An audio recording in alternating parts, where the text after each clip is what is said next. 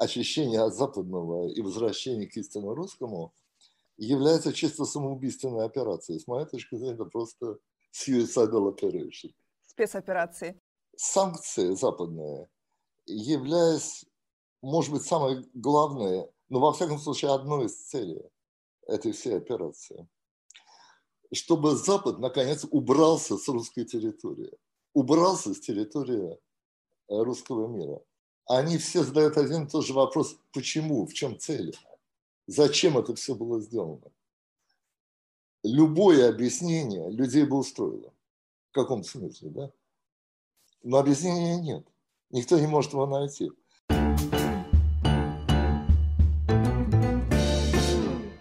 Всем привет! Это подкаст Лиза Лазерсон, и сегодня у нас в гостях теоретик искусства, философ Борис Гройс. Здравствуйте, Борис Ефимович. Здравствуйте, Лена.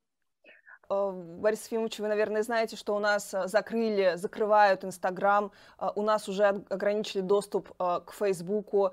Значит ли это, что эпоха вот этих глобальных корпораций, вообще глобального мира, она закончилась, и мы опять видим такой ренессанс национальных государств? Ну, я не думаю, что это так. Хотя, конечно, эм, каким-то определенным границам эти большие корпорации подошли. Э, в частности, внутри той же самой Америки, потому что э, все-таки это, эти корпорации, они имеют свою политическую позицию. Они все-таки коммерческие предприятия, которые ориентированы э, на деньги, на заработок, на доход. Это означает, что они должны ориентироваться на вкусы и потребности Э, общественности, что называется, публики. Это означает, что они зависят от политики, они зависят от экономики. И это, среди прочего, означает, что они не универсальны э, в своей способности э, представить все возможные точки зрения или удовлетворить все возможные разновидности публики. Uh, у нас была долгое время дискуссия, что вот эти корпорации, они станут такими квазигосударствами, что ли, да, метагосударствами. Но мы видим, что они становятся, наоборот, э, выразителями воли властей существующих государств. Э, получается, капитализм проиграл каким-то политическим и идеологическим э, концепциям вот в глобальном смысле? Ну, нет, так нельзя сказать. Дело в том, что капитализм всегда развивался в рамках каких-то национальных государств такого вполне интернационального э, безгосударственного капитализма вообще говоря никогда не было. Угу. И, э, собственно, капитализм может развиваться только э, в условиях какого-то военного и полицейского контроля над территорией, на которой он инсталлирован, потому что в противном случае, что такое, собственно говоря, капитализм, это зарабатывание денег путем обмена. Но если мы посмотрим на историю человечества, то зарабатывание денег в основном происходило путем ограбления. Да? Это, собственно говоря, все средние века и вся эпоха до этого. То есть сначала должно было быть установлено э, определенное спокойствие и определенный контроль. Поэтому, естественно, что все капиталистические институции, они же все имеют какие-то лицензии государственные, они все подчиняются э, законам того государства, внутри которого они оперируют. И это относится, конечно, и ко всем э, айтишным, и в целом информационным корпорациям. Они, в конце концов, все где-то зарегистрированы, они где-то платят налоги и отвечают, соответственно, закону своих стран. И вот мы видим тоже одна из последних новостей, что Facebook разрешил э, писать, публиковать призывы к насилию в отношении военных э, российских. То есть он готов э, в угоду государственной какой-то политики нарушить свои собственные корпоративные законы. Раньше это казалось как- как-то вот не- не- непредставимым. Ну, понимаете, дело в том, что когда мы говорим о глобализации, глобализация достигла своего пика в период холодной войны потому что в этот период все мировые конфликты оказались подчинены одному конфликту. Один конфликт практически, то есть конфликт между капитализмом и социализмом, Западом и Востоком, Америкой и Советским Союзом, контролировал э, весь земной шар. Э, Берлинская стена была как бы символической столицей мира, всего мира. Когда Берлинская стена пала, первое время по инерции глобализация еще держалась в течение 90-х годов. Но уже с начала 2000-х э, этот один большой конфликт стал распадаться на массу региональных и мелких конфликтов. Э, возникла концепция национальной культурной идентичности, религиозной идентичности. Э, сигналом был, конечно, 9-11, то есть нападение на башни-близнецы в Нью-Йорке. Первый раз стало ясно, что возникают какие-то региональные конфликты. Эти региональные конфликты, э, национально-культурные конфликты оказываются более важны, э, э, чем нежели э, вот этот э, старые конфликты эпохи Холодной войны. Поэтому я думаю, что как раз все наоборот произошло. По мере ослабления вот этого центрального конфликта, Э, мелкие конфликты начали размножаться, и стали размножаться и национально-культурные идентичности. Если вы посмотрите, что происходит в Азии, э, в Иране, Индии, Китае, что происходит в Африке, в Латинской Америке, э, там везде национально-культурная идентичность выходит на первый план. То же самое в самих Соединенных Штатах. Нет более ругательного слова сейчас, чем универсализм, вообще говоря, э, в современной э, западной интеллектуальной прессе, во всяком случае. И это означает, что каждая культурная идентичность хочет быть каким-то образом представленной. И она хочет каким-то образом себя выразить и каким-то образом контролировать тот модус, в котором она представляется. Ну, соответственно, она ограничивает э, те возможности, которые имеют вот эти большие корпорации, э, с тем, чтобы себя как-то тоже проявить. Да? Плюс к этому здесь еще вот такой момент, который нельзя не учитывать. Вообще интернет – это же такое, это зеркало, это страшно нарциссическое а, форма общения с миром, потому что вы получаете только то, что вы кликнули. Вот вы знаете какое-то слово, вы его кликнули.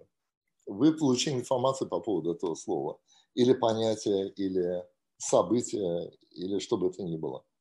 А если это вас не интересует, или вы это не знаете, вы этого слова просто не знаете, вы вы не можете кликнуть. И поскольку вы не можете кликнуть, вы не можете о нем ничего узнать. Проблема интернета в том, что он абсолютно тавтологичен. Он в принципе не может сообщить ничего нового. Он просто реагирует на ваше уже существующее, уже сформированное прошлым желание. И естественно, что э, если интернет есть господствующее э, медиум, да, современная информация, он постоянно поощряет ваше желание или возможность, или намерение, и даже против вашей воли, оставаться внутри довольно узкого круга уже существующих интересов, мнений, потребностей, интересов. Вот это довольно интересный эффект. Так называемая глобализация привела к тотальной локализации. Вы смотрите, если э, обращаясь к интернету, вы следите за вашими знакомыми, или каким-то вам известными людьми, но, может быть, каким-то другим людям неизвестными. Да? То есть вы живете в очень замкнутом мире, в очень узком мире. И реклама, которую вы получаете, она вся персонализирована. То есть она вся рассчитана алгоритмами э, того же мета и так далее, э, таким образом, что только вы получаете только то, что вам приятно и интересно. Ничего не видели такого, что вам было бы неприятно. А, вы говорите о процессах деколониализма, о процессе деглобализации. Вот Владимир Путин, который пытается насадить русский мир и объединить Украину, Россию, Беларусь, может быть, даже Казахстан, часть Казахстана северного, а, под флагом вот такого русского мира, какой-то а, структуры имперской, он, его действия ложатся в эту тенденцию или противоречат им? Ложатся стопроцентно. Это такая региональная политика по защите некоторого реги... э, региона и его э, якобы национальной культурной идентичности. Я думаю, что образцом служит э, Иран и вообще мусульманские движения, э, которые стремятся убрать все западное в надежде, что когда ты уберешь все западное, то засияет своим естественным светом истинная культурная идентичность, исламская, например. То же самое происходит сейчас постепенно в Китае. То же самое происходит в Индии. То есть обнаружение культурной идентичности происходит посредством некоторого счищения вот этой западной мерзости, э, которая накопилась и ее каким-то плотным слоем прикрывает. Это не раз уже было в России, такое желание очиститься от Запада, очиститься от всех тех Макдональдсов, знаете, вот Фейсбука, там современного искусства, какой-то рок-музыки, всего того, что русскому человеку не нужно. И он прекрасно без него может обойтись. Все это убрать, и тогда как бы э, София русского духа, она окунется в золото и засияет собственный свет. Проблема только заключается в том, и эта проблема старая, она известна еще с XIX э, века, что вот это вот процесс зачистки и очистки от всего западного в России никогда не может закончиться. Дело в том, что в Иране и Индии, и Китае там действительно есть какой-то субстрат неевропейской культуры. Так что когда ты все европейское зачистишь, действительно там что-то появляется, да, свое, что было неевропейское в России я не утверждаю, есть оно или нет. Да? Я только могу сказать, что все попытки его обнаружения оказываются тщетными. И поиски его оказываются самоубийственными. То есть э, вот это вот движение как бы первоначалом, истоком к русскому миру, она оказалась полностью самоубийственным. В этом смысле Россия воспроизводит уже известную фигуру немецкую. Да? Немцы они же тоже уже в XIX веке стали говорить о том, что немецкая культура по своему существу э, отличается от западной цивилизации. Нужно как бы очистить немецкую культуру от западной цивилизации, и тогда она как бы проявится во всей своей мощи. Ну, при ближайшем рассмотрении выяснилось, что эта мощь э, чисто негативная. Хайдгер говорит о мощи ничто. Да? она чисто негативная, и ее поиски являются самоубийственными.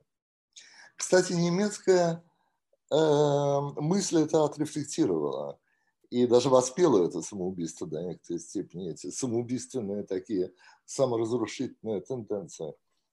Э, русская культура до, некоторой степени тоже уже от Достоевского. Можно это э, э, тягу к самоубийственной, поискам своих собственных оснований, э, можно об этом прочесть. Э, ну вот если говорить так культурно-политической перспективе, то вот новый пароксизм этого поиска очищения от западного и возвращения к истинно русскому является чисто самоубийственной операцией. С моей точки зрения, это просто suicidal operation спецоперации. А, интересно, что вы говорите, что вот, э, скорее всего, построение Владимира Путина основывается на э, опыте ислама, да, исламского мира. В этом контексте супер любопытным кажется постоянное привлечение Рамзана Кадырова. И вот эта вот апелляция к традиционным ценностям, да, она же есть и у нас на уровне государства Россия, и есть э, локально на уровне Чечни, Дагестана, ну, Кавказских республик. А вот это намеренное постоянное привлечение, э, исходя из того, что вы говорите, Кадырова? Ну, конечно, здесь есть какая-то определенная э, тактическая, политическая выгода такого привлечения. Но в целом, мне кажется, что э, э, путинский режим возвращается к очень большой традиции русской, о поиске вот этого основания русского мира путем э, очищения от Запада. В этом смысле у меня такое отчетливое ощущение, э, что санкции западные, являясь, может быть, самой главной, но во всяком случае одной из целей этой всей операции, чтобы Запад наконец убрался с русской территории, убрался с территории э, русского мира. Это ведь то, что делали и то, что делал Иран и многие мусульманские государства, то, что Афганистан не так давно нам продемонстрировал. Это желание, чтобы Запад со всеми своими приспешниками просто убрался из страны. В надежде на то, что если всей этой гадости не будет, всех этих гаджетов да, и так далее, то русский народ вернется к своим истокам и будет жить как бы нормально, как ему положено. Но, конечно, для этого важно, чтобы все люди, которые относятся к русскому народу, включая и украинцев, которые попали под раздачу в данном случае, чтобы они все э, жили э, одним и тем же способом, да, то есть таким вот русским способом. Но никто ведь не требует от того, чтобы в Мали или там в Перу жили бы русским способом. Да? И это отличие, конечно, современной России от э, Советского Союза. Потому что тогда коммунистические организации и партии были в любой стране, в каждой стране мира. Угу. Они требовали, чтобы все жили э, в условиях социализма. Это был универсальный месседж, направленный ко всему миру. Этот русский месседж, во-первых, не универсальный, не направленный ко всему миру, а во-вторых, он никому не понятен он не понятен русскому народу, он не понятен за границей, что никто не понимает, в чем эта идентичность заключается. Еще а... это можно понять в случае ислама, но в случае России это просто непонятно. То есть вы хотите сказать, что вот этого идеологического противоборства, которое пытаются у нас власти выстроить, что вот есть Запад, а есть какая-то Россия, что его на самом деле нет, да, этого идеологического э, конфликта, на котором можно реальный конфликт э, построить? Абсолютно, это на, на, на нулевой. Защита традиционных ценностей, но эти традиционные ценности защищает любая консервативная партия на Западе, которые mm-hmm. все выступают там, против абортов, mm-hmm. против э, геев и так далее. Это, это просто нормальная европейская западная э, консервативная установка, в ней ничего специфического русского нет. Mm-hmm. Она, она взята, во-первых, с Запада и является чисто западной э, апелляция, еще которые были в э, русской истории в XIX веке к Византии, к расколу э, между западной и восточной церквями, э, тоже фактически нету, да? Никто об этом тоже на самом деле не говорит. И кроме того, культура Византии была, в общем-то, греческая культура versus э, латинская культура Запада, а сейчас все, все говорят по-английски, да? И что такое английский? Это латинский э, язык нашего времени, да, это латынь, mm-hmm. современная латынь. И русские также на ней говорят, как и любые другие, да? Вот это, это тоже бросается в глаза у вас была в одной э, из ваших книг э, такая идея, что ценность прогресса абсолютная, она не очевидна, и что все революционеры, художники, они во многом боролись с этим прогрессом. А можно ли в этот ряд Владимира Путина поставить? Э, ну нет, конечно. Он вовсе не борется против прогресса в этом смысле.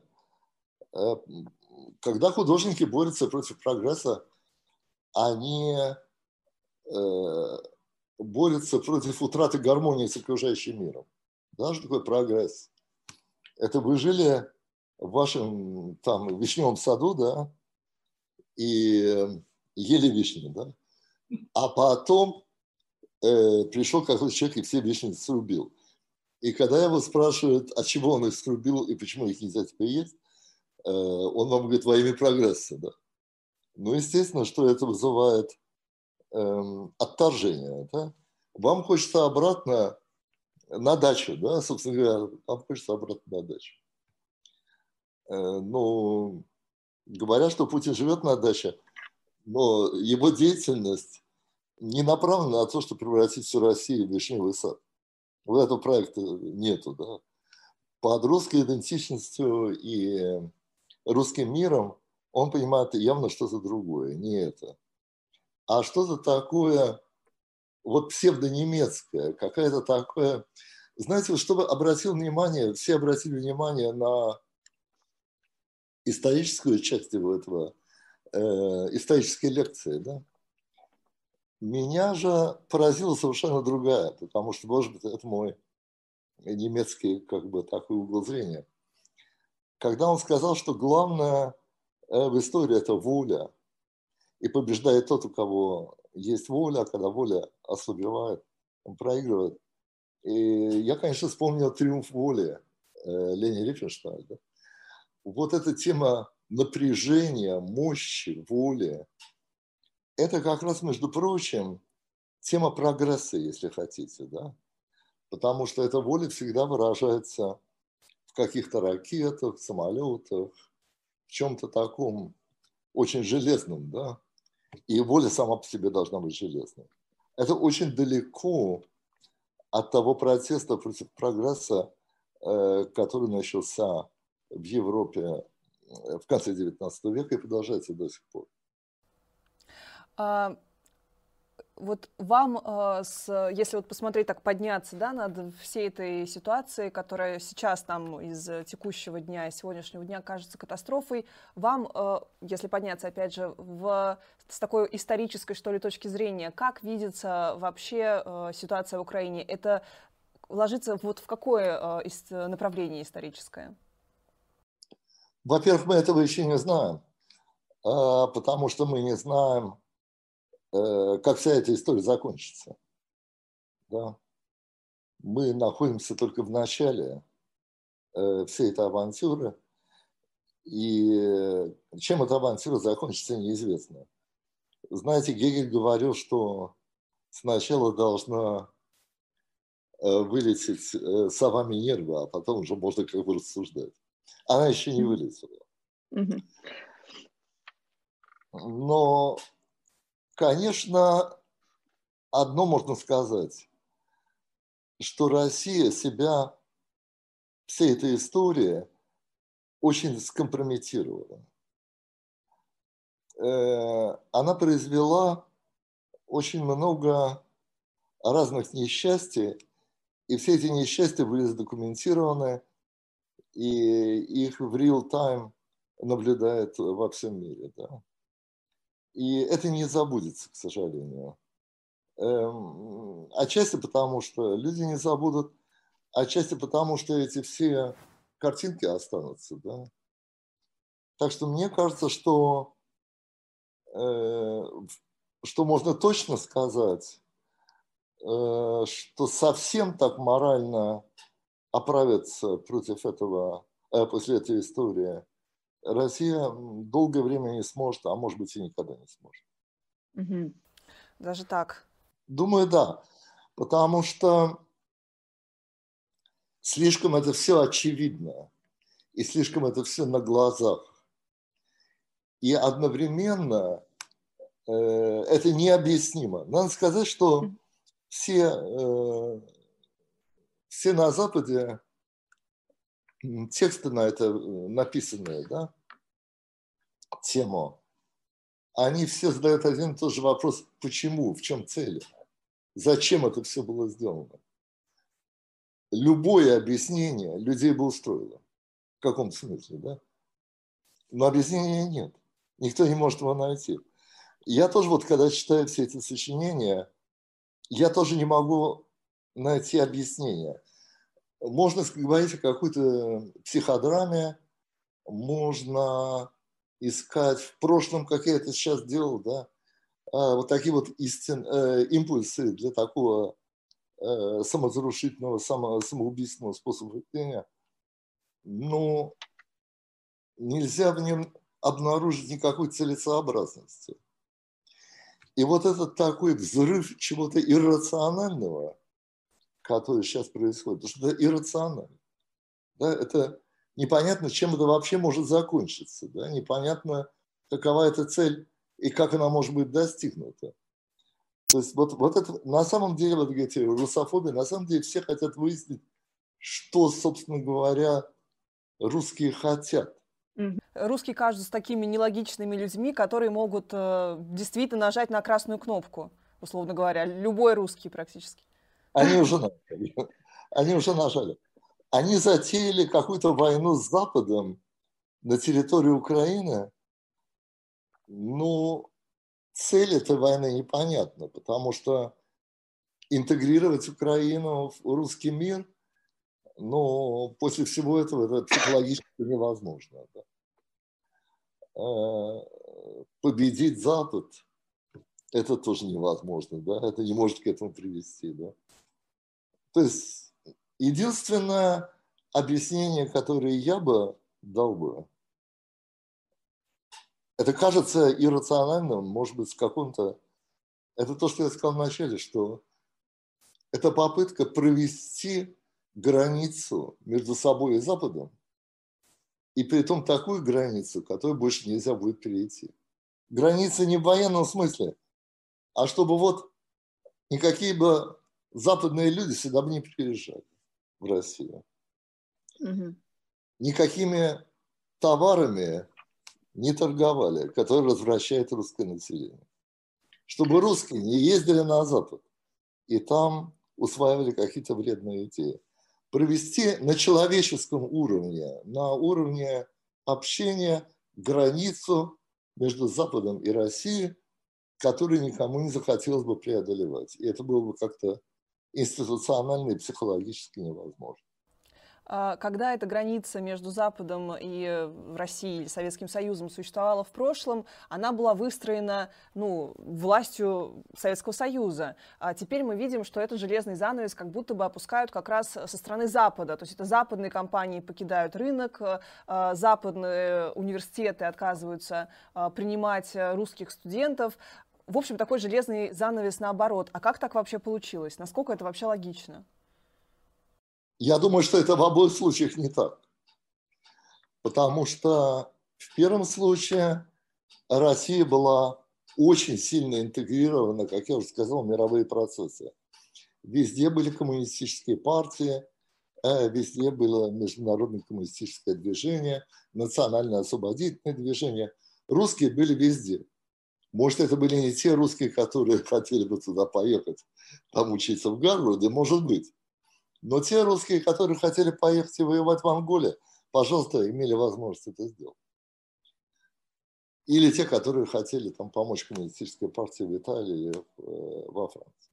Ну вот на уровне, Борис Ефимович, на уровне частной жизни, а, я имею в виду, что, допустим, всегда привозили же иностранцы в Советский Союз пластинки, джинсы, галстуки продавали в интуристе и относились очень хорошо к советским гражданам. А теперь как будто бы всем русским говорят «до свидания, мы больше не хотим э, вас э, поить Кока-Колой». Нет, это все, это все не так. Тогда было, конечно, э, противостояние идеологическое но это противостояние было понятным. То есть на Западе все понимают, что такое социализм, что это за экономическое устройство. Э, Маркс был всем известен. Ленина и Троцкого тоже читали. Э, коммунистическая идеология была понятна и общеизвестна. Поэтому, когда приезжали люди с Запада в Россию, они приезжали страну, которая им была в принципе понятна. Они потом, предположим, с кем-то дружили, с кем-то не дружили, там какие-то отношения, там джинсы и так далее. Это другой вопрос. Но это им все было понятно. Сейчас мы имеем дело с взрывом неконтролируемого насилия, да? иррационального насилия который произошел из этой страны. Теперь, когда на Западе видят русского, э, то, конечно, люди не знают, какой позиции он придерживается. Не является ли он агентом, не является ли он проводником э, вот этого насилия. И поэтому держится от него подальше. Дело в том, что это не то, что кто-то не взлюбил русских, но просто люди вообще-то осторожны. Да? Они просто не хотят связываться с такими явлениями, э, которые могут быть для них опасны. А Россия – это явление, которое э, обнаружило свою опасность для остального мира. Да? И они просто хотят держаться от этого явления подальше. Это то же самое, как если вы, например, есть зона какого-нибудь наводнения или извержения вулкана. Вы туда не поедете не потому, что вы плохо относитесь к этому вулкану. Да? Вы просто не хотите, чтобы на вас что-то упало сверху. Да? И вам что-то попало такое, что повредит вашей дальнейшей жизни.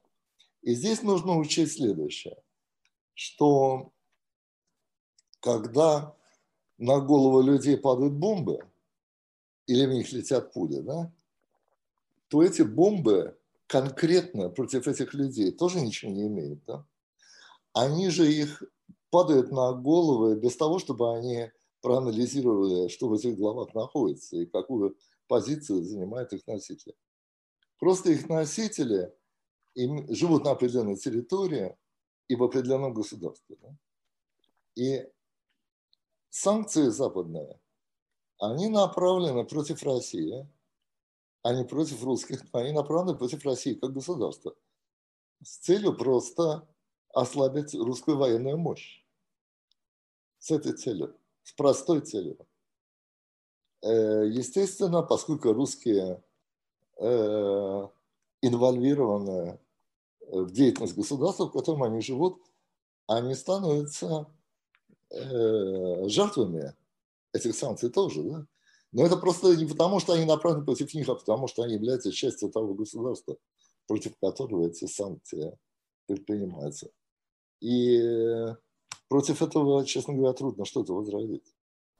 А, есть, ну то есть понятно, да, Борис Ефимович, что вот идет э, и это тоже такая форма воздействия на Российскую Федерацию.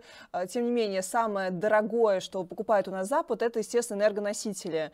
И сегодня вот была новость про какие-то 9 миллиардов евро, которые Евросоюз а, заплатил за нашу, собственно, за, за нефть и газ, за импорт нефти и газа. И некоторые на этом фоне, некоторые другие санкции выглядят, ну, просто как культура отмены. То есть вот это не отменяется, то, что может подкормить военную мощь очень даже неплохо России, хотел сказать, Советского Союза. А, например, Курсера, да, онлайн-платформа образовательная уходит, IELTS, э, студенческий, вернее, для абитуриентов э, эм, такой экзамен английского языка уходит, э, какие-то приложения для велосипедистов, ну, то есть совсем такая вот лайфстайл, какая-то вещь, которая точно никак не повлияет на мощь Российской Федерации.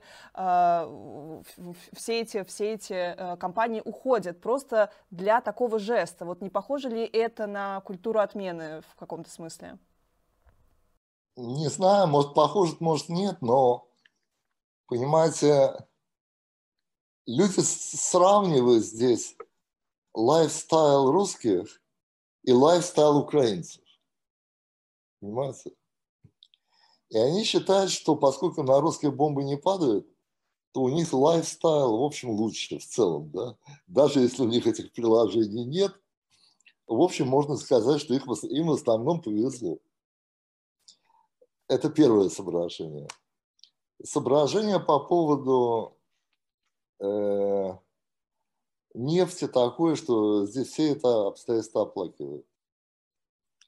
И существует миллион публикаций на тему непредусмотрительности Запада, э, который не э, предвидел такой возможности и не подготовился к ней.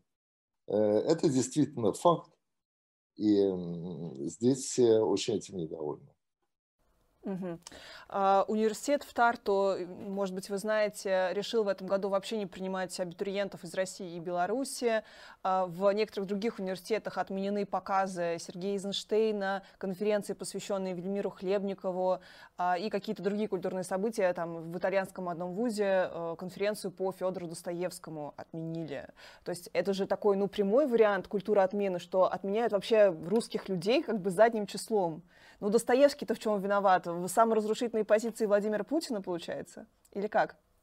Э, Достоевский сам по себе не виноват.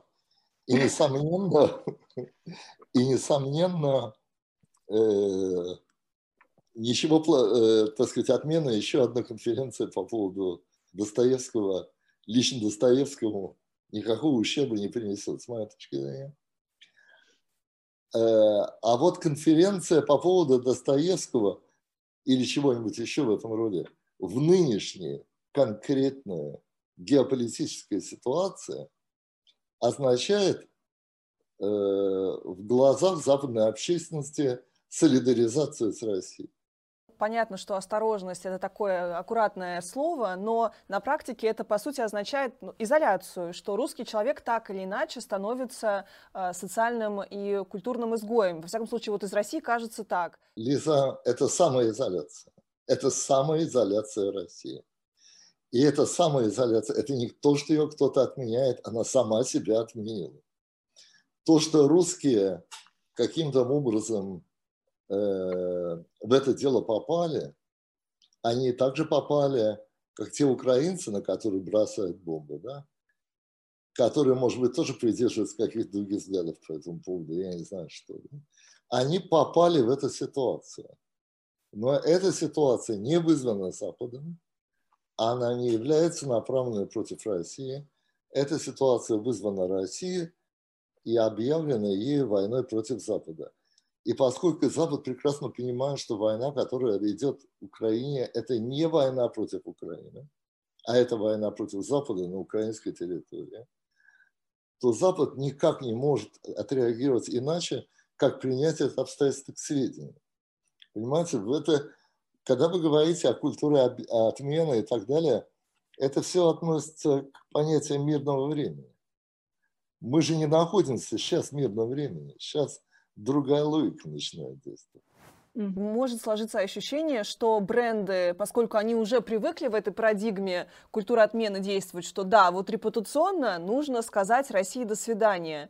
Вот кажется, что некоторые точно делают, исходя из этого. Есть пример Uniqlo, компании, японский бренд одежды, а, который сначала говорил, что точно не уйдет, потому что, извините, одежда – это товары первой необходимости, и русские люди не являются насильниками и убийцами. И потом, видимо, на них все-таки надавили, и они передумали, решили, что все-таки уходят. Никто там не, не, нет, понимаете, вот это, этого механизма, кто-то на кого-то надавил, его нет. Это коммерческая культура, это капитализм. Да? Вот вы, вы говорите капитализм, но э, надо понять, что это такое. Да? Капитализм – это зависимость компании от сбыта, это зависимость компании от потребления. Современный капитализм – это потребительский капитализм. Это, здесь потребление важнее, чем производство. И компания, она должна удержаться на плаву. Для того, чтобы это сделать, она должна быть приятно, э, приятно покупателям. Покупатель. И вот вы, если вы смотрите, например, рекламу. Э, вы видите каких-то девушек, которые э, э, плетут э, какие-то цветы там, веники какие-то, да, на природе, какую-то лошадь, которая идет с бараной и так далее. Вы думаете, бог мой, что же это такое? Выясняется, что это реклама для Шеврон. Да?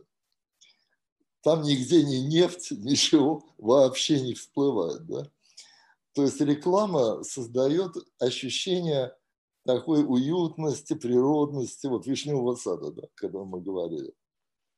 Ну вот э, ракеты всякие, которые падают на головы людям, в картину вишневого сада не попадают. Вот в этом все дело. Да? Нет никакого тут особенного заговора или принятия каких-то определенных решений.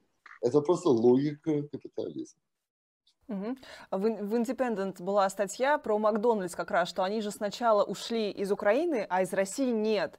И им, конечно, тут же наприлетало, что называется, в Твиттере, что как вообще можно поддерживать Макдональдс, то есть там питаться э, европейцам, например, зная, что из Украины бренд ушел, потому что ему там опасно, а из России нет. И в итоге Макдональдс э, тоже спустя там неделю-полторы э, свернулся. Вот я имею в виду о давлении общественном, конечно, как раз тех самых потребителей потенциальных, профессиональных, которые не захотят больше э, поддерживать эти бренды.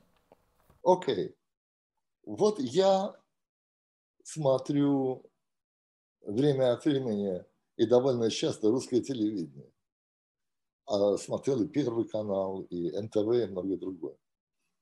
Причем не столько даже всякие такие программы политические, сколько я смотрю фильмы, потому что я не был в России давно. Я смотрю, как живут русские люди.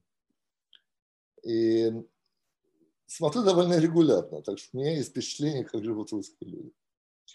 И вот я могу сказать, что русские люди ни разу не ели в Макдональдсе.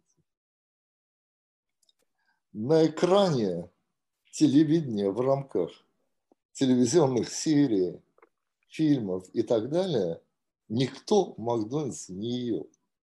Поэтому меня поразило то обстоятельство, что их так много в России, там 800 штук или что-то в этом. Я думал, что это один только есть в Москве, и в него никто не ходит.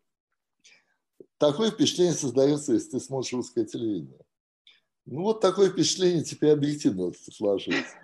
Вы, вы должны Догнали просто телевидение. Вы должны просто понять, что вот это началось убирание Запада из информационного пространства, рекламного пространства, художественного пространства – оно сейчас в России. И на, до Запада дошло с большим опозданием. Угу. Ну, конечно, Запад, естественно, отреагировал. Здесь все лучше организовано, это отреагировал быстрее и более эффективно. Но это очищение от западной скверны и отсутствие, оно оттуда идет, а не от. Угу. Я как мама э, детей с именами Елисей и Василиса, вот я тоже избавилась от западной скверны. Наверняка вы слышали о законе о фейках. У нас, по сути, запрещено говорить слово. Но это не новость, потому что какое-то время назад, а, тоже, может быть, вы это знаете, у нас в новостях а, такой а, начал использоваться такой политкорректный язык и такие странные эфемизмы. Вместо слова взрыв использовалось слово хлопок, вместо слова пожар э, слово возгорание, вместо слова карантин использовалось э, слово нерабочие дни. Вот такие вот политкорректные термины. Э, к чему вообще может привести контроль над языком? Мне кажется, что он ни к чему не может привести. Вот, а в конечном счете потому что язык развивается сам собой. Русский язык вообще довольно американизирован, кстати. Э, Причем не только американизирован э, из-за большого количества английских слов, которые там употребляются, но и конструкции, грамматические конструкции, синтаксические конструкции э, стали очень напоминать английские, причем английские именно в американском языке, английского языка. И это показывает, что язык, он сам себе, сам собой развивается. Конечно, можно попытаться его контролировать, это ясно. Э, и создавать какой-то искусственный, как бы официальный язык. Запрещать мат, например. Но он от этого не исчезнет. И все остальные формы языка тоже от этого не исчезнут. Вообще, он станет, может быть, более пародийным, чем он был вот как при советской власти, он был станом угу. парадигмой. А что вы думаете о термине «постправда»? Я думаю, что это довольно глупый термин, потому что э, правды никогда никакой не было, да? собственно говоря. Если под правдой иметь в виду соответствие фактам, то разные люди видят разные факты, и каждый вам человек привезет там тысячу фактов э, в пользу того, что он хочет сказать. Э, я думаю, что вообще дело не в правде, не в постправде, а дело именно в том, что когда ты говоришь с человеком, ты должен понять, что он хочет. Понимаете? Вот я хочу к этому вернуться, да, что, да, вот даже я помню, с каким невероятным облегчением американцы узнали, что э, Аль-Каида хочет создать халифат. Да. Потому что они в течение долгого времени после 9-11, они понимают, чего они хотят. Потом вышло несколько книжек, и мы объяснили, что был такой халифат, что есть такие теоретики, э, всякие имена им незнакомые привели. И они сразу успокоились, они хотят сделать халифат. Окей, все понятно. Но чего хочет сделать Россия, никто не понимает. То ли купить еще более большую, крупную яхту. Ни, ни, ни, никто не понимает, чего эти люди хотят. Вот то есть есть факт, весь мир говорит об этом вот таким образом, но внутри России, в нашем как бы информационном куполе, у нас альтернативная версия реальности, и в нее люди верят. То есть получается, что правды действительно нет. То есть для миллионов каких-то человек все равно а, правда та, которую э, ей предоставляет вот официальная пропаганда. Это не так. Э, люди видят эти кадры, и ты можешь говорить по поводу этих кадров все, что угодно. Э, им всем ясно, что происходит военная спецоперация против Украины. И все. Ты не должен ничего больше знать об этом. От того, что какая-то женщина там то или не то, или то, или все. Я знаю, что я читаю русскую прессу, она приводит какие-то доказательства, mm-hmm. что нет каких-то доказательств или отсутствие доказательств или, и, и так далее. Да? Это все не играет никакой роли и не имеет никакого смысла потому что всем понятно, что происходит.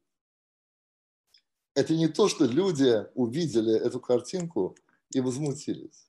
Они просто знают, что происходит даже люди моего возраста, вот возраста моложе меня, они вот, к сожалению, буквально говорят про э, бойцов Азова, которые заняли роддом, про то, что э, прикрываются как human shield, э, значит, э, людьми, живым щитом и так далее. Правильно. И будут это делать дальше. Потому что они хотят так думать, и они будут так думать. И все факты, которые они будут видеть, и все картинки они будут видеть, они будут интерпретировать в этом духе. Им также бессмысленно что-то доказывать, как бессмысленно что-то доказывать э, тем людям, которые считают, что это есть э, вторжение в Украину. Мать, людям с помощью такие, такого рода аргументов что-то доказать вообще невозможно. Угу. Вообще невозможно. Это бессмысленные разговоры. И с одной стороны, и с другой стороны. Люди просто верят в то, что вот эта операция правильная. Они должны, чтобы изменить свою точку зрения, в этом разочароваться. Вот я помню, что мои студенты э, после конца, американские студенты, после конца Советского Союза меня спрашивали, когда возникнет новая э, коллективная утопия. Я им сказал, тогда, когда вы разочаруетесь в ваших индивидуальных утопиях. Вот когда вам, когда вы почувствуете, что вам карьера не удается, лично, вы начнете думать о том, что, может быть, можно что-то сделать коллективно. Пока у вас ощущение, что все окей, вы будете принимать на веру абсолютно все, что вам говорят. И здесь то же самое. Если люди, вообще говоря, считают, что русский мир – это хорошо, и что нужно его насадить, то они будут соответствующим образом интерпретировать абсолютно все. Никакие факты или постфакты или фейки – ничего в их сознании не изменит. Они должны разочароваться в целях и причинах этой войны. Тогда они изменят свою точку зрения.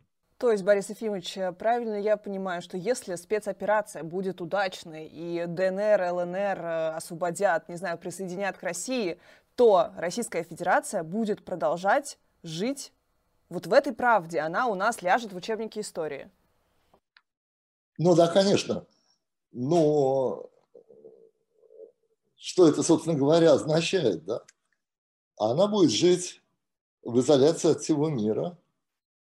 Неизвестно, сможет ли она после, даже победив этой войне, а поставить эти территории под контроль. То есть это будет вечная партизанская война, и она будет жить в условиях все увеличивающихся репрессий и так далее. И в какой-то момент народ устанет от этого. Да? Знаете, даже если люди во что-то верят, эм, они устают. Это вот тот эффект, который Трамп использовал, да, что американский народ верит в свою миссию, но он отчасти от нее устал. И когда начинается вот это ощущение усталости, то его тоже никакими фактами там ну, переубедить человека невозможно. Он просто устал. Закон о фейках э, подразумевает в том числе, что люди в России не могут выходить на антивоенные демонстрации. И в то же время мы помним, что в конце 60-х годов антивоенные демонстрации стали таким двигателем вообще популярной культуры. Э, если мы вспомним там значок Peace или Pacific, э, Pacific, да, такие вот символы освобождения, борьбы с режимом, культуры хиппи, арт-рок. Да, в общем-то, ну, вся большая часть популярной культуры тогда, в 70-е, была на этом построена. А, вот почему, во-первых, этого нет в России, на ваш взгляд, и что должно произойти, чтобы у нас тоже какая-то наросла, может быть, э, э, как, какой-то корпус культуры, искусства вокруг того, что происходит вот в условиях, когда мы даже не можем говорить слово «война» и выходить на эти демонстрации? Ну, это все, эти законы, запрещение демонстрации, все, это просто усиление репрессивного режима и больше ничего. А, в Америке возникло это движение против войны в Вьетнаме. Оно возникло в 60-х годах на фоне вообще э, слома старой политической системы, социальной системы и возникновения новой. Надо сказать, что э, Россия была очень мало затронута движением 68 года, она была затронута, но очень мало. И поэтому я думаю, что масштабов изменений в России просто не понимают. Это была революционная ситуация. В России нет революционной ситуации. Вот и все. Угу. Дело в том, что культура, э, если мы посмотрим 20 век, да, она имела два взлета. Э, один раз это был перед и после э, Первой мировой войны, да, классический авангард. И второй это был неоавангард 60-х, начало 70-х годов. И это было отражение революционной энергии. Возникла огромная потребность в изменении всего, всех форм жизни. И и искусство и культура в целом, э, отреагируя на эту потребность, и ее каким-то образом сумели выразить. Вот это два крупнейших культурных достижения. Сейчас во всем мире э, нет революционного движения, есть глубокий пессимизм. Искусство современное э, и литература в сущности декадентские, и депрессивная. Э, и Россия не, э, не, не может быть здесь исключением. Да? Сейчас волны нет. Знаете, mm-hmm. должна быть ветер должен быть, ветер перемен, да, должна быть волна какая-то. Ее нет. Ее нет нигде, ее нет и в России. Так что я не думаю, что в России может что-то такое подняться. Да? Э, вот этого я не думаю. Но возникновение усталости возможно. Угу. Не потому, что слишком много энергии, а потому, что люди устают. Вот вы, я не знаете, э, помните ли вы э, конец советской власти? Я работал в это время в различных советских учреждениях, ну, научных. Но, но я примерно себе представлял, что везде происходит. Люди просто перестали работать, никто ничего не делал. Да, то есть люди как-то, и они все время говорят, что они устали. Они ничего не делали. Угу. То есть такая была депрессия коллективная, да? Национальная депрессия. Или кофе, э, или пиво, разговаривали друг с другом, перезванивались и так далее. Ничего не делают, просто ничего. И все время говорили, что они страшно устали. Да? Вот этот... И, и, и, и в этот момент все провалилось. Да? Это провалилось, потому что весь все эти аппараты, э, знаете, вот эти бюрократические, индустриальные и прочее, они питаются живой плотью и живой кровью. Они питаются энергией масс, да, вот как Ленин говорил, да, энергия масс. Они питают, питаются энергией масс. Когда была энергия масс, тогда был взлет, и в Советском Союзе тоже был взлет, и индустрия, и всего такого. А потом энергия масс закончилась, больше энергии не было. И э, если посмотреть на сегодняшних русских, у меня нет ощущения, чисто эмоционально, нет ощущения, что у них есть огромные запасы энергии. Поэтому ты можешь как бы триумф воли инсценировать как угодно, но ты не можешь заставить массы мобилизовать энергию. Угу. А если они не, не мобилизуют энергию и не инвестируют ее во что-то, то это провалится. Провалится само собой. Не потому, что кто-то будет против этого представать. Так как э, Россия провалилась, Русская империя провалилась, Советский Союз провалился, он провалился от усталости, от того, что люди потеряли энергию. Очень интересно, потому что есть ощущение такой накатывающей тотальной депрессии, прямо вот на, на каком-то государственном масштабе. А, но еще мне интересно, что очень многие украинцы в социальных сетях, ну просто вот на таком бытовом уровне, а, супер частое замечание, что русские люди инертные, ленивые, вот у вас поэтому все так. То есть получается это какая-то национальная черта. Или мы просто сейчас действительно вот в этом состоянии низкого какого-то потока энергии? Надо сказать, что э, русские были в разных фазах. У них были ну, очень энергетичные фазы.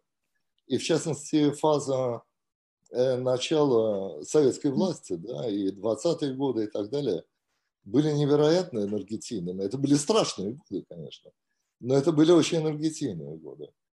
И люди э, на пределе силы, возможностей очень много сделали за это время. Это был невероятный культурный взрыв. И и построили огромную страну и все такое. Но э, сейчас э, нет этой энергии. Но надо сказать, ее нигде нет, ее вообще в мире нет, да, поэтому ее нельзя ниоткуда получить. Э, Россия часто получала извне, как вот какие-то там декабристы и так далее, они получали из Европы да, какой-то какой импульс такой. Но сейчас и в Европе ничего нет. Поэтому мне кажется, что вообще все это обречено. Это какая-то бессмысленная самоубийственная авантюра на фоне, на фоне тотальной депрессии. Совершенно непонятно, зачем это было все. И есть э, такое мнение, э, естественно, автор э, да, Бодрияр, который писал свое знаменитое эссе про не войну и войну, которой не было в Персидском заливе. И вот он утверждает, что война как категория — это такой какой-то вот атовизм 20 века, и ее воспроизвести невозможно. А значит ли это, что нападающий или развязывающий боевые действия обречен на проигрыш заведомо? Я не думаю, что это так. Я думаю, что э, грубая сила э, продолжает играть очень большую роль. Военная мощь продолжает играть большую роль. Я думаю, что Третья мировая война вполне возможна. Я думаю, что вот то, что сейчас происходит, это какая-то это какая-то глупая инсценировка не имеющие никакого смысла, никакой цели и, и, и исторически нерелевантно. страны, которая зажата между двумя супердержавами, между Западом и Китаем, и вместо того, чтобы проводить разумную политику, то есть лавировать между ними, это единственная была бы разумная политика, бросается самоубийственные какие-то э, катастрофы. Это такое, такое впечатление, ну это бывает, что человек вот зажатый какой-то, он не может, да, Россия не может пойти ни на запад, ни на восток, она в такой вот изоляции хочет выйти каким-то решительным жестом из этой изоляции. Но на самом деле загоняет в эту изоляцию еще дальше и еще глубже. Но я думаю, что войны будут продолжаться, и я думаю, что они будут Э, еще более разрушительные, чем были раньше. Э, что касается Бодрияра, ну окей, конечно, война в Кувейте э, была для европейца инсценировкой. Он все-таки европеец, да? Но уже следующая за ней война в Ираке даже для европейцев не была инсценировкой. А, так что любое боевое действие, любая атака со стороны России, она оборачивается против нее в том смысле, что действительно, вот как вы говорите, огромный поток э, медиа, который отражает э, эту атаку, и получается, что ты поражен как бы тысячекратно, потому что фотографии растиражированы, и ты в них везде как бы насильник, преступник и так далее, и вот э, в этом смысле ты уже проиграл, потому что ты агрессор, ты из страны жертвы, да, которую ты всегда пытался везде, значит, предстать, Э, в истории, ты стал страной-агрессором. Это очень проигрышная изначально позиция. Нет, ну, она проигрышная, потому что Россия воюет с Западом, а Запад крупнее и мощнее mm-hmm. в экономическом отношении. Она выбрала неудачного противника, знаете. Вы прям, вы прям как говорите, как на Первом канале, как Скобеева вот у нас говорит, что Россия воюет с Западом. А Запад говорит, мы не, вою... да. мы не воюем да. с Россией, говорит Запад. Да, да, Запад не воюет с Россией. Одностороннее. А Россия воюет с Западом. Россия воюет с Западом. И э, Запад это так понимает. И, естественно, так на это реагирует. Да? Не военные силы, потому что он не хочет ввязываться, а, но теми возможностями, которые у нее есть. Знаете, э, когда я приехал в Германию, там мне еще рассказывали шутки из нацистских времен. И там одна шутка такая, что э, урок географии, и там, значит, учитель показывает Америку, и показывает СССР, и показывает все, и спрашивает а где Германия? Показывает там маленькую точку. Он говорит, у меня один вопрос, господин учитель. А фюрер видел эту карту? Вот это э, совершенно тот же вопрос хочется задать. А вообще, они видели все эти карты вообще или нет? В России какое-то особое последние годы трепетное отношение к соцреализму, а, и у нас фильмы снимаются государственные буквально в стиле соцреализм с там, ценностью созидательного труда, естественно, огромный блок военных фильмов, патриотическое кино. А, вот насколько это вообще эффективно, что ли, обращаться к соцреализму и пытаться его тоже воскресить и поставить себе на службу? Ну, это всегда вопрос, что такое соцреализм, вообще говоря. Мне кажется, что соцреализм э, – это то, что было в 30-х годах. Э, советское искусство после войны уже перестало быть социалистическим реализмом, э, потому что в центре его Э, уже э, жизнь советских людей, а не построение социализма. Да, там, там уже нет вот этого как бы пафоса создания нового строительства нового мира. Там описывается и тот мир, э, который уже создан, да, в котором люди реально живут. Часто иронически описывается, да, как всех комедиях того времени и так далее. Мне кажется, что период социалистического реализма очень ограничен во времени. Возвращение к этим советским стандартам связано, э, знаете, Это коммерческая стратегия в основе своей. Дело заключается в том, что если вы хотите сделать что-то, что обращено к большой аудитории, а, к сожалению, в России вообще возникло желание обращаться к большой аудитории, что вообще всегда является ошибкой. Да? А, когда вы обращаетесь к большой аудитории, вы неизбежно должны использовать э, те э, стандарты речи, стандарты изображения, сюжета и так далее, которые знакомы этой аудитории. Если вы этого делать не будете, то то, что вы производите, эта аудитория э, отвергнет. Да. Значит, естественно, что аудитория э, русская, я так понимаю, что она знает советские фильмы. Я так понимаю, что она знает голливудские фильмы. Я так понимаю, что она знает видеоигры. Да? И вот когда я вижу новые русские фильмы с массовой, с установкой на массовую аудиторию, я вижу комбинацию этих трех стилей. Это советские фильмы, плюс голливудские фильмы, знаете, с переживаниями такими голливудскими и всем таким. И видеоигры, э, видео каких-то э, сражений там, и так далее.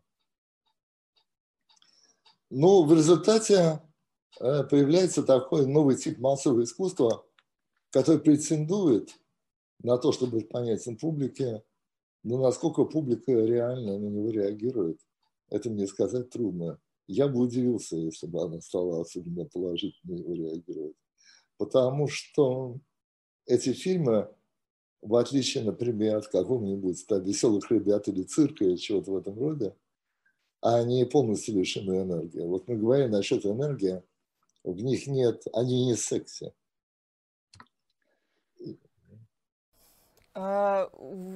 Вот помимо, помимо воскрешения такого соцреализма 2.0, э, есть еще обращение к ну, тому самому соцреализму очень широкое. И вот хочется вас спросить, э, когда вы писали «Гузамт Кунстверк Сталин», это была такая революционная работа, может быть, даже контркультурная, потому что она шла в разрез с общепринятой в академических кругах точкой зрения, что соцреализм такое не очень настоящее искусство. Некоторые кураторы, например, такие как Андрей Ерофеев, вообще говорили, что убрать запасники чуть ли не сжечь. А, и вот сейчас прошло столько времени, и соцреализм официально возвращают на законный пьедестал а, и на тот самый, о котором вы говорили за много лет до этого. Вот что вы чувствуете по этому поводу? Ну, я вообще по этому поводу ничего не чувствую. Все-таки это было все очень давно. Эм, я думаю, что проблема заключается в том, что когда возвращается к СССР, то забывает, что это было социалистическое государство. Это все возвращение за вычетом социализма. Все-таки современная Россия – это страна капиталистическая, страна, ориентированная на деньги. Здесь, в общем, люди работают, да, чтобы получить деньги. Это совершенно нормальная сущности, да, если отбросить всю эту бессмысленную риторику, это совершенно нормальная капиталистическая страна. В то время как Советский Союз – это была уникальная страна, в которой экономика, социальная жизнь была построена на совершенно других основаниях.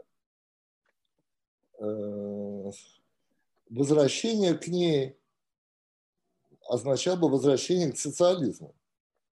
Да? Но возвращаться к социализму никто не хочет, в том числе и современная русское руководство.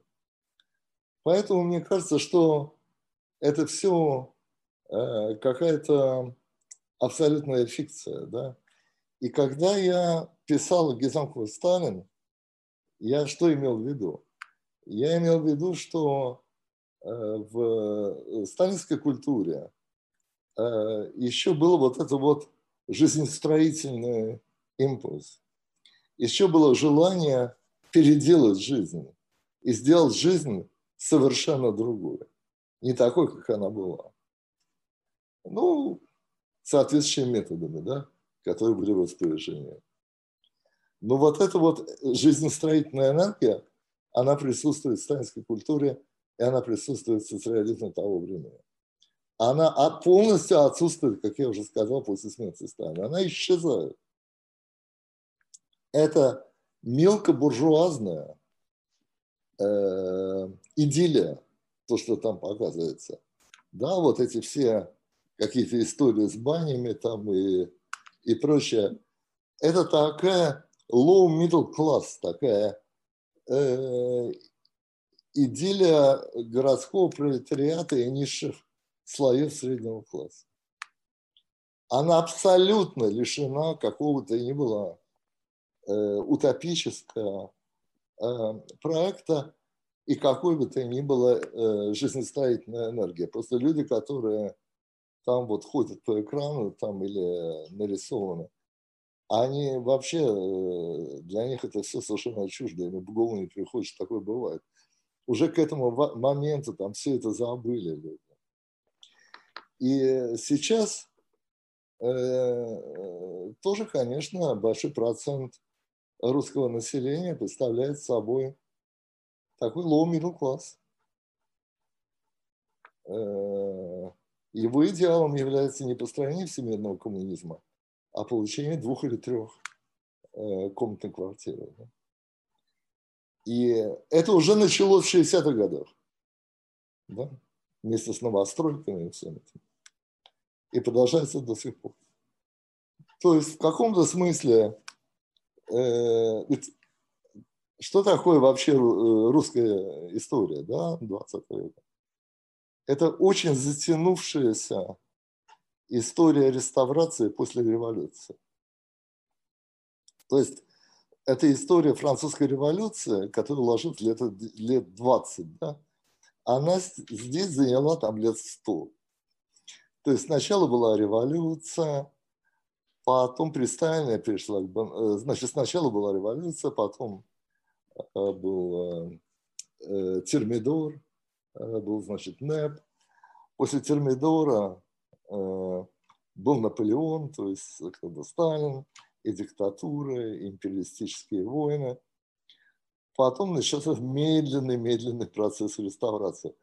Он начался после смерти Сталина в 60-е годы и завершился, собственно говоря, в 90-х, э, э, когда не только были реставрированы все Суворовы, Кутузовы и цари, и все это и эстетика э, старой России, и какие-то дворцы все отреставрированы, и двуглавые орлы, и, и покра, покрашены заново и так далее.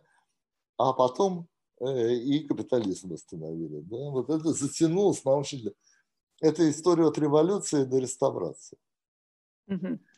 Но реставративное движение к реставрации началось уже внутри советской жизни. Фактически она регулировалась черным рынком.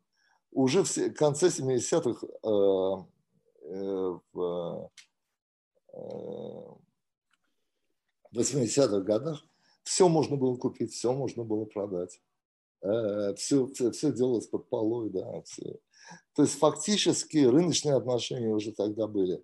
А они просто вышли на поверхность Э, в результате краха вот этой э, надстройки. Да? Это типичная марксистская ситуация. Да? Когда надстройка не может больше сдерживать базис, то она как бы разваливается. А, интересно, что вы говорите, что это весь 20 век э, в России как бы был, заняло вот это восстановление после революции. Получается, текущая спецоперация – это тоже незаконченная какая-то… Нет. Это которая повторяет по своей структуре э, балканские войны между сербами и хорватами. Угу. Да, то есть, когда тоже было объявлено, что это один народ, ну, там хорваты это что-то не то, да, и какие-то слишком западные, нужно как бы их привести как бы к единой как бы славянской э, такой идее. Это, это такое Э, это продолжение реставрации. Да? продолжение реставрации в сторону, э, то есть хочется, когда начался процесс реставрации, хочется все реставрировать, да, так же, как начинается процесс революции, хочется все революционизировать, когда, то есть реставрировать всех царей там, реставрировать там э, всю иерархию. В рамках этой реставрации, конечно, возникает вопрос о том, где территория, на которой эта реставрация происходит. И уже Солженицын, который наметил программу реставрации, как мы знаем, он и говорил, что это э, Россия, Белоруссия и Украина, да? Э, и Северная Казахстан. То есть вот это вот территория, на которой происходит процесс реставрации. Дело в том, что процесс реставрации – это тоже насильственный процесс. То есть мы всегда говорим о том, что, то есть не мы говорим, но вот говорит народ, что революция – это насильственный аспект обладает. Но реставрация – это тоже насильственный процесс. И если, например, мы посмотрим на XIX век, да, мы посмотрим на процессы реставрации, которые начались после э, Наполеона. Да? Это был век бесконечных колониальных войн. Это был век вообще войн да, между европейскими государствами. Но это был бесконечные колониальные войны. То есть, когда запустили процесс реставрации, то он немедленно приобрел очень насильственные черты и немедленно привел к войне. Ну вот, и, и то же самое произошло в Югославии, а теперь эта миниатюрная югославская модель, ну, не для них, конечно, а для нас, сейчас повторяется в России. Это точная копия того, что там происходило. Это вот эта вот реставрация, которая приобрела э, насильственный военный характер. И поскольку это не революция, а это реставрация – то это приобрело еще какой-то удручающий и депрессивный характер. У нас последняя рубрика «Вопросы из анкеты для девочек». Борис Ефимович, это короткая рубрика, где я вам задаю короткий вопрос, коротко отвечаете. Я обычно задаю на «ты», потому что это детская анкета, но вам я, конечно, не буду. Это первый раз. я делаю такое исключение. Любимый цветок? Роза. Любимое имя? Наталья. Любимая игрушка? Книга. Любимая игрушка О, – это Прекрасно.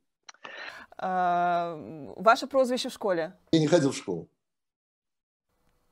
Вы дома учились, да? Само, самообразование? Я болел. Было домашнее обучение? А так можно было? Я болел, я получил э, разрешение в школу не ходить. И два раза в год сдавал экзамены э, в заочной школе. Класс. Вот, а вот в чем весь секрет, я поняла. Нет, нету советского школьного образования. То есть, ой, вы себе нравитесь? Я себе не думаю. Любимый мультфильм? Не видел ни одного. Никогда в жизни? А как так? Как, что было у вас в детстве тогда? Расскажите, прям стало интересно. Я читал. И не смотрели мультфильмы? И вам не показывали родители никогда? Нет.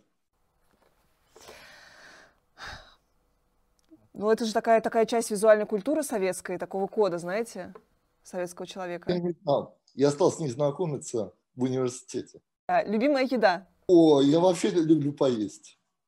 Например, э, я очень люблю итальянскую, э, грузинскую кухню. Я вообще люблю все такое медiterranean. Любимая погода? Дождь. Любимый день, не... Любимый день недели? воскресенье. А что вы делаете в свободное время? Читаю. Предсказуемо.